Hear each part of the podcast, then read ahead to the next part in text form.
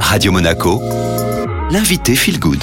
Très belle matinée sur Radio Monaco. Vous retrouvez Linda Posé, coach en développement personnel. Alors aujourd'hui, on va aborder le désespoir. Ça ne paraît pas euh, très feel good, hein, dit comme ça tout de suite. Mais le but, c'est d'arriver à en sortir. Alors déjà, Linda, qu'est-ce que c'est le désespoir? Alors le désespoir est un symptôme de la dépression. En psychologie, la dépression serait l'association de la tristesse, de la solitude profonde et du désespoir. En revanche, nous pouvons être désespérés sans être en dépression majeure. Car en effet, le désespoir, quant à lui, est composé de souffrance plus un manque ou une perte de sens. Plus simplement dit, lorsque nos souffrances sont plus grandes que le sens de notre vie et que cela s'ancre, alors nous développons du désespoir. Et donc là va s'installer un cercle vicieux car le désespoir va s'installer et la souffrance grandit et du coup, en grandissant, elle va cacher totalement le sens de la vie. Nous ne voyons plus les bonnes choses que la vie nous offre et peut nous offrir.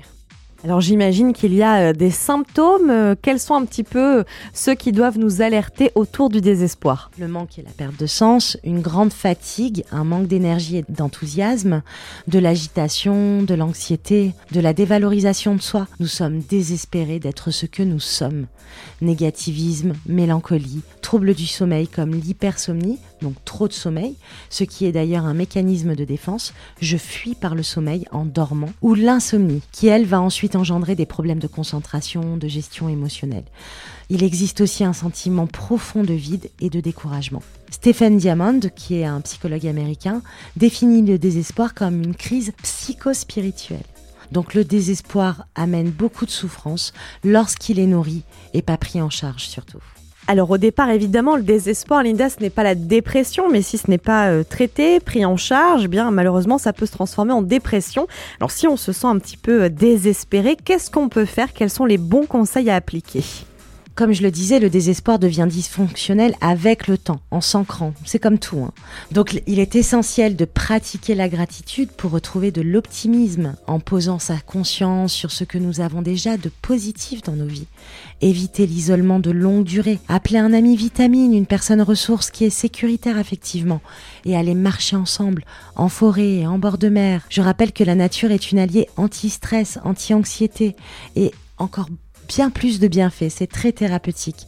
Alors vraiment, sortons de nos villes.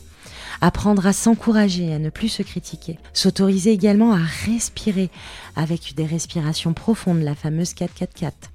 Euh, la cohérence cardiaque, la visualisation, essayer de retrouver du positivisme. Et puis stopper les suppositions et surtout retrouver ce sens à sa vie. Merci beaucoup Linda d'avoir été avec nous. L'interview est toujours disponible hein, comme à chaque fois sur Spotify, Deezer, Ocha. Vous tapez Radio Monaco Feel Good.